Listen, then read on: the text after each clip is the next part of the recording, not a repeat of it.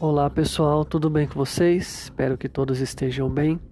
Essa é uma aula de filosofia para o terceiro ano do ensino médio, dando continuidade aos conteúdos sobre felicidade, ao qual já passei uma aula introdutória.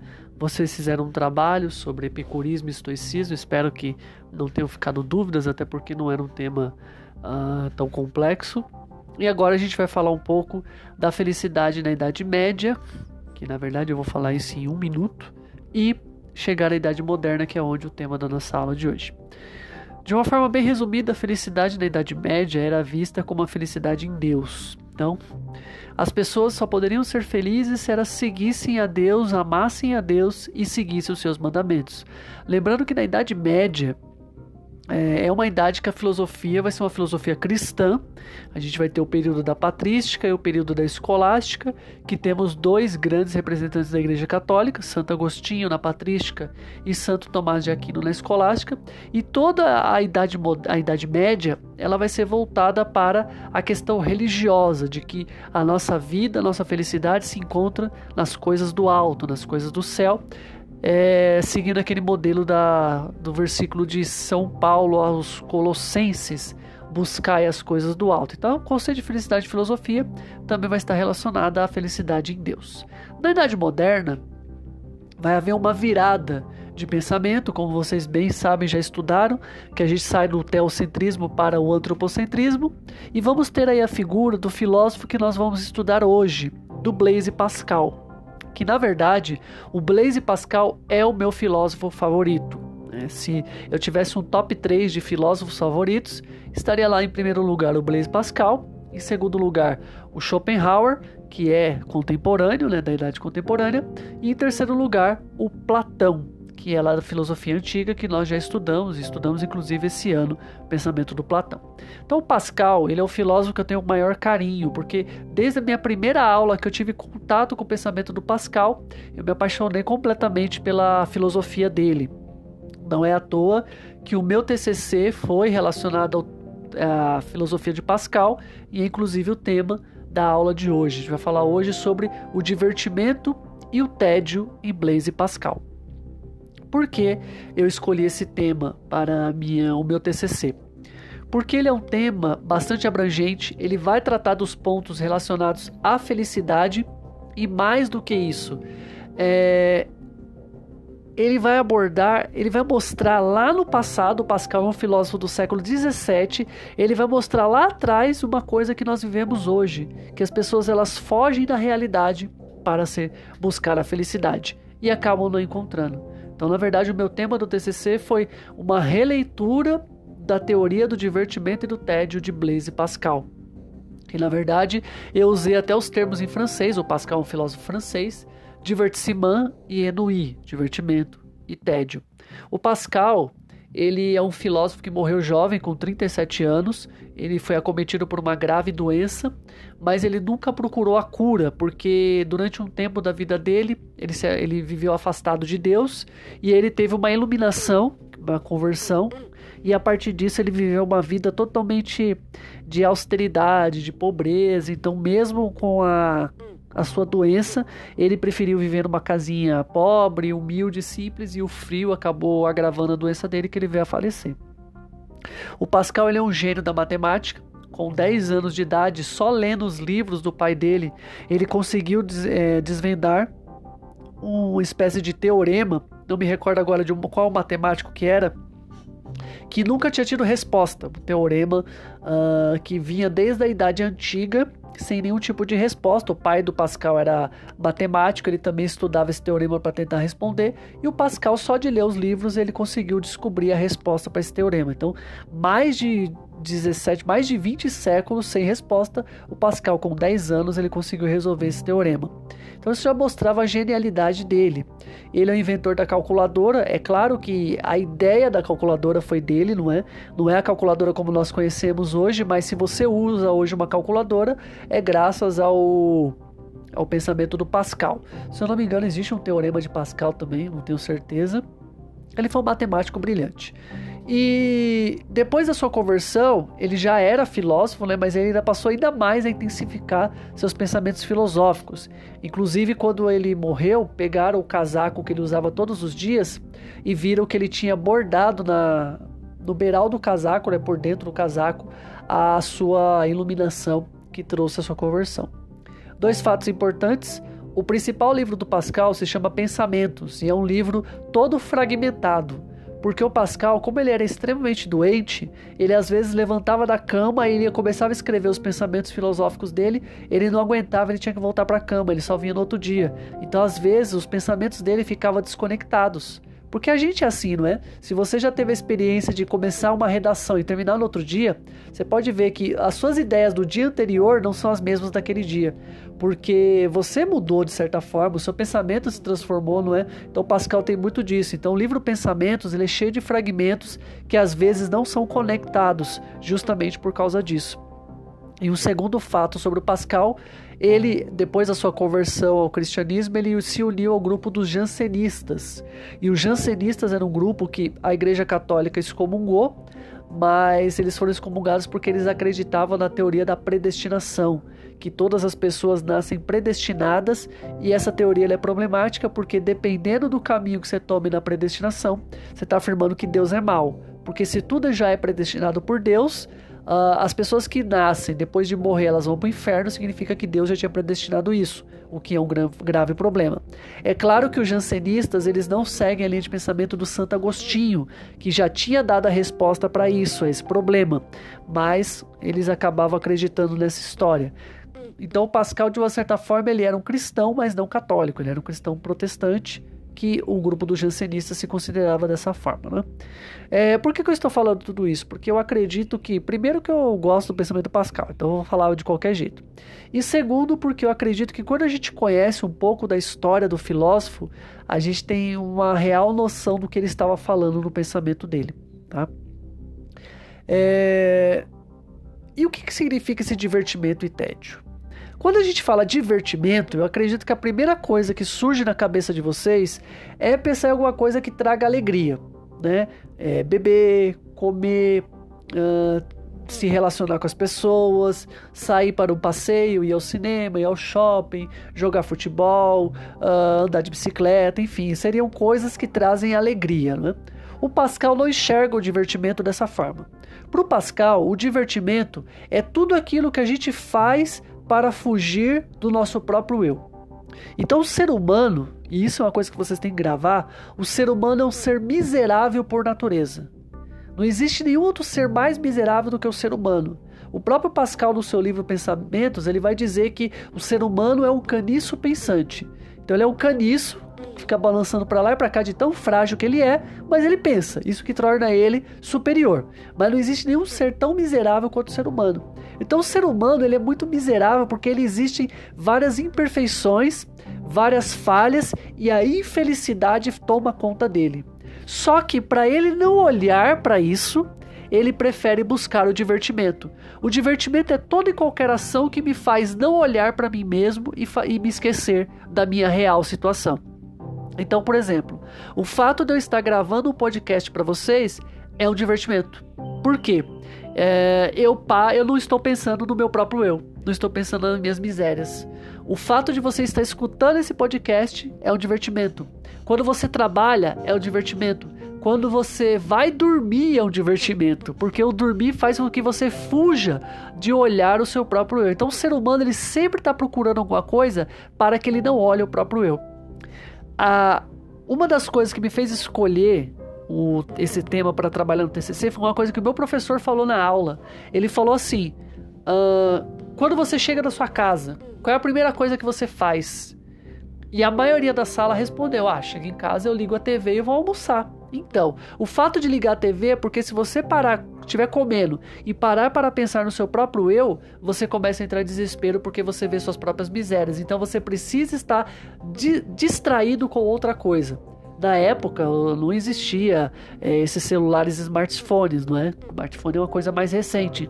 Então não tinha como a pessoa ficar lá no celular, tudo. Se ela quisesse acessar a rede social alguma coisa, ela teria que ir no computador. E geralmente ninguém fazia isso ou ninguém faz isso comendo, né? Não sei. Mas a gente falou televisão porque era justamente isso que a gente fazia, ligava a televisão.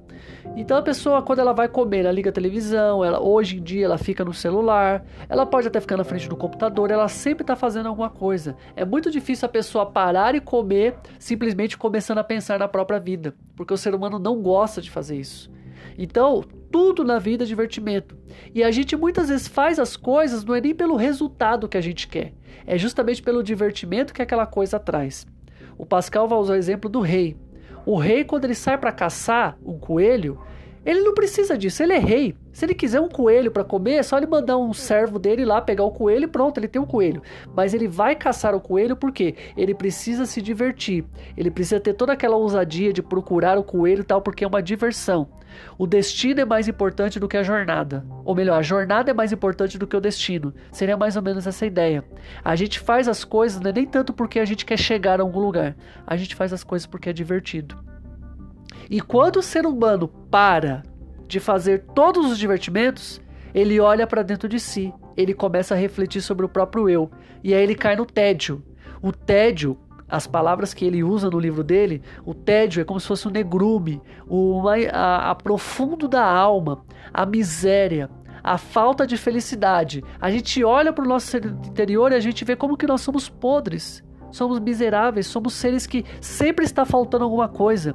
É como se faltasse um pedaço da gente. E aí a gente não quer enfrentar essa realidade. Então, para não enfrentar essa realidade, a gente sempre foge de olhar para nós mesmos. Então, quando a gente começa a cair no tédio, que é esse olhar para dentro de si, a gente vai correndo atrás de algum divertimento para que a gente pare de pensar sobre isso. E aí a gente cai no ciclo vicioso de olhar para dentro de si se reconhecer miserável e fugir, ao invés de enfrentar essa miserabilidade, fugir procurando falsas felicidades. Porque tudo aquilo que a gente procura para preencher o nosso interior são coisas passageiras e tudo aquilo que é passageiro passa.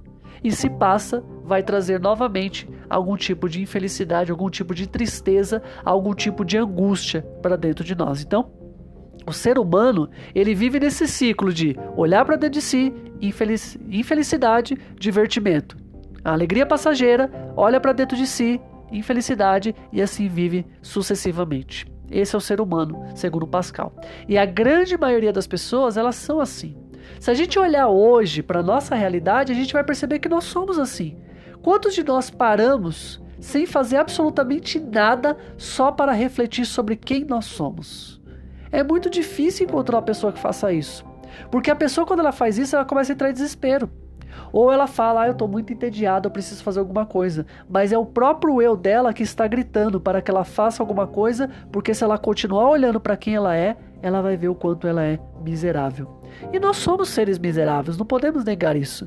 Nós não somos seres completos, porque o único ser completo é Deus. O único ser que é pleno é Deus. Nós sempre precisamos das coisas. Então, é, você pode até estar tá pensando, discordando do Pascal, e isso é totalmente possível, mas não pode discordar que somos seres incompletos. Somos seres que muitas vezes, quando paramos para olhar para nós mesmos, acabamos caindo nessa infelicidade. Não porque nós não somos suficientes para nós, mas é porque todo ser humano possui falhas. Todo ser humano é incompleto. E essa incompletude faz com que a gente não perceba as coisas boas que acontecem conosco na vida. Quantas pessoas têm tudo na vida e ainda reclamam, porque elas ficam focando mais nas coisas que ela não tem do que nas coisas que ela tem. É? Isso aqui serve até como um puxão de orelha para vocês também, alunos. Quantos de vocês reclamam das aulas online? Nós, professores, também reclamamos, mas pelo menos estamos tendo a condição de ter esse contato com algum texto, com algum podcast, alguma coisa. E aqueles alunos que moram nos sertões da vida que nem isso tem? Porque para eles não falta só o ensino, falta comida, falta o alimento, falta tudo. Então a gente reclama porque a gente não está tendo um aprendizado digno, e de fato não estamos. Mas tem pessoas que estão, além de não ter um aprendizado digno, eles estão, não têm quase nada. E mais, quando a gente voltar ao presencial, mesmo vocês que estão saindo do terceiro ano, vocês vão para a faculdade e tudo mais, a vida vai voltar, entre aspas, ao normal. E para muitas pessoas que não tem nem escola para ir, porque não tem espaço para ir para escola, ou porque tem que trabalhar para sustentar a família porque não pode ir para a escola, nos vários sertões da vida, nos vários interiores da vida. Então, a gente enxerga tantas coisas negativas e não percebemos as coisas positivas que estão ao nosso redor. Tudo isso porque o ser humano é miserável. Ele não consegue dar valor às coisas que ele tem. Isso é culpa da miserabilidade humana. Então são reflexões. Você pode discordar de tudo que eu tô falando. Não, professor, tá falando aí besteira, não concordo com nada disso. Não tem problema. Mas é a reflexão que o Pascal traz pra gente. E aí alguém, algum de vocês pode se perguntar, mas como que eu faço para sair desse ciclo de tédio e divertimento? E vocês perceberam que o tédio do Pascal é bem diferente do que aquilo que a gente chama de tédio. A gente chama de tédio, tá sem fazer nada, ah, tô entediado, não sei o que. Não, o tédio pro Pascal é muito mais profundo. O Pascal, ele dá uma resposta para sair disso, ao qual eu tenho plena certeza que não serão todos vocês que vão concordar. Lembro que eu falei no começo da aula. O Pascal foi uma pessoa que se converteu. Então, obviamente, ele vai dar a resposta de uma forma convertida.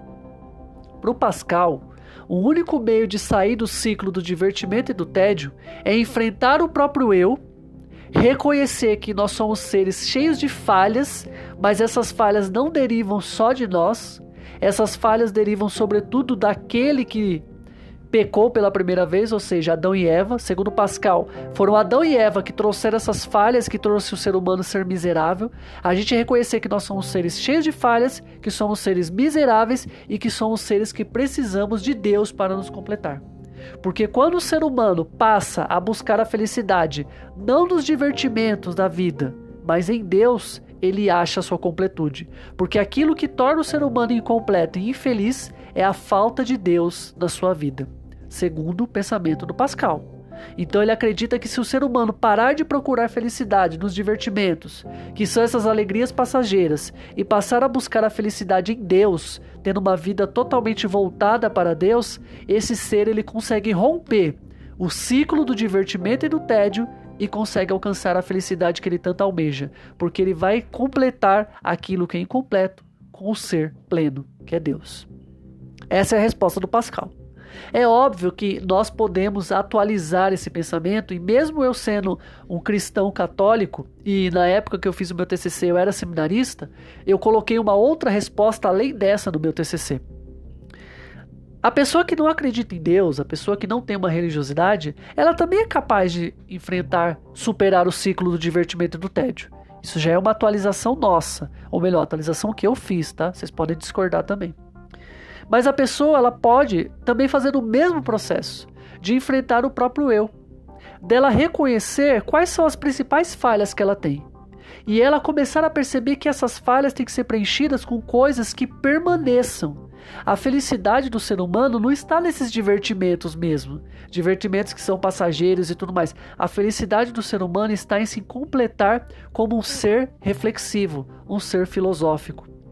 Então a pessoa, quando ela passa a refletir sobre aquilo que ela está fazendo, ela começa a dar um sentido para aquilo que ela está fazendo. E assim ela é capaz de superar esse tédio. Então a pessoa olha para ela, ela vê que ela é miserável. Então o que, que traz sentido à vida dela? Será que é simplesmente ela ligar uma TV e assistir um programa? Ou será que é ela completar o ser dela com algo que realmente faça sentido para ela? Por exemplo, a busca do conhecimento. Alguns de vocês podem falar, professor, mas buscar conhecimento é chato, não sei o quê. Não, eu discordo. Talvez a escola seja chata. E aí eu posso até concordar com vocês, a escola talvez seja chata. Agora, buscar conhecimento não é chato.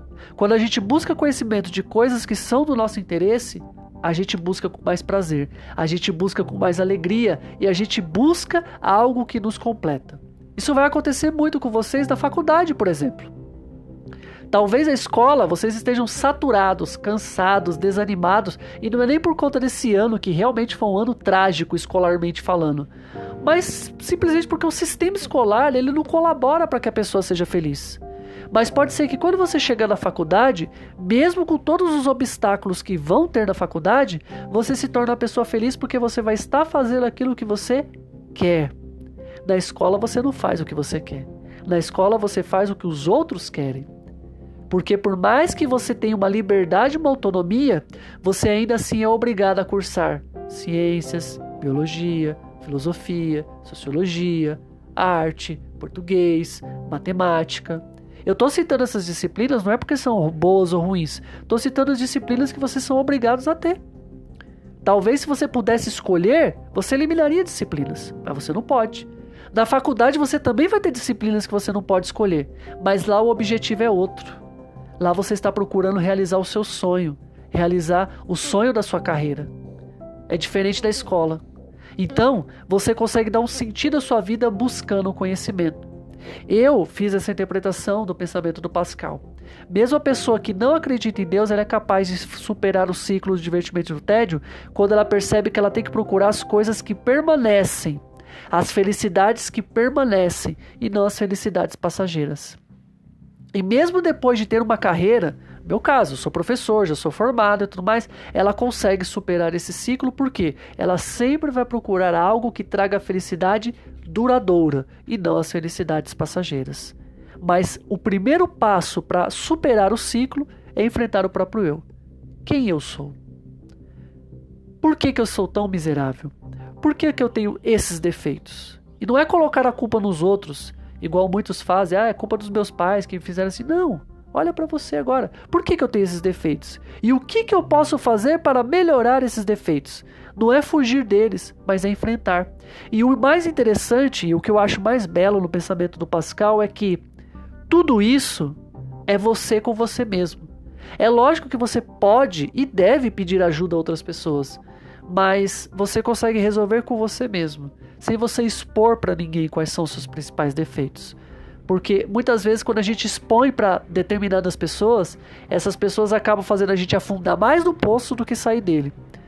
Então, eu enfrentando meu próprio eu, eu sou capaz de superar tudo isso e encontrar essa felicidade que eu tanto desejo. Esse é o pensamento do divertimento e do tédio do Blaise Pascal. É lógico que eu poderia falar muitas outras coisas, mas eu já até ultrapassei o tempo que eu mesmo limito para mim. Eu faço, eu falo que sempre podcast tem que ser no máximo 20 minutos. Eu já cheguei a 21 e 50. e já estou sem voz porque esse é o meu terceiro podcast gravando hoje. Mas eu espero que vocês tenham compreendido essa teoria do divertimento tédio. Professor, eu compreendi, mas não concordo com nada do que o senhor falou. Não tem problema. Porque filosofia é isso. Filosofia não é você concordar ou é, concordar com o que o professor falou ou discordar de tudo que o professor falou. Filosofia é você entender o que o filósofo falou e você gerar sua própria reflexão a partir daquilo que você entendeu. Então espero que vocês tenham compreendido o que o Pascal quis dizer e espero que vocês encontrem a felicidade que vocês tanto almejam. Falta pouco para acabar a escola. Não fique focando que a escola te gerou só infelicidade. Não foca nisso não. Foca no futuro do que vai acontecer daqui para frente. As coisas boas que aconteceram na escola você leva para sua vida. As coisas ruins que aconteceram na escola você leva de aprendizado para sua vida. Mas tudo que aconteceu na escola pode servir para sua vida. E a felicidade ela pode ser muito mais ampla do que aquilo que você enxergou enquanto estava no período escolar. Não é a minha última aula com vocês, ainda terão, talvez terão mais um ou dois podcasts, não sei. Vamos ver como é que anda a carruagem até o final do mês de novembro. Mas eu deixo esse recado que, de coração, eu desejo que todos vocês, todos, sem exceção, sejam muito felizes. Independente do que aconteça na vida de vocês, sejam muito felizes. É o meu desejo de coração para todos vocês que estão quase aí praticamente encerrando o terceiro ano do ensino médio e encerrando o ciclo escolar de vocês. A gente se encontra na próxima aula, se tiver próximo podcast, eu ainda não sei. Desejo uma boa semana a todos, fiquem com Deus e cuidem de vocês e da família de vocês.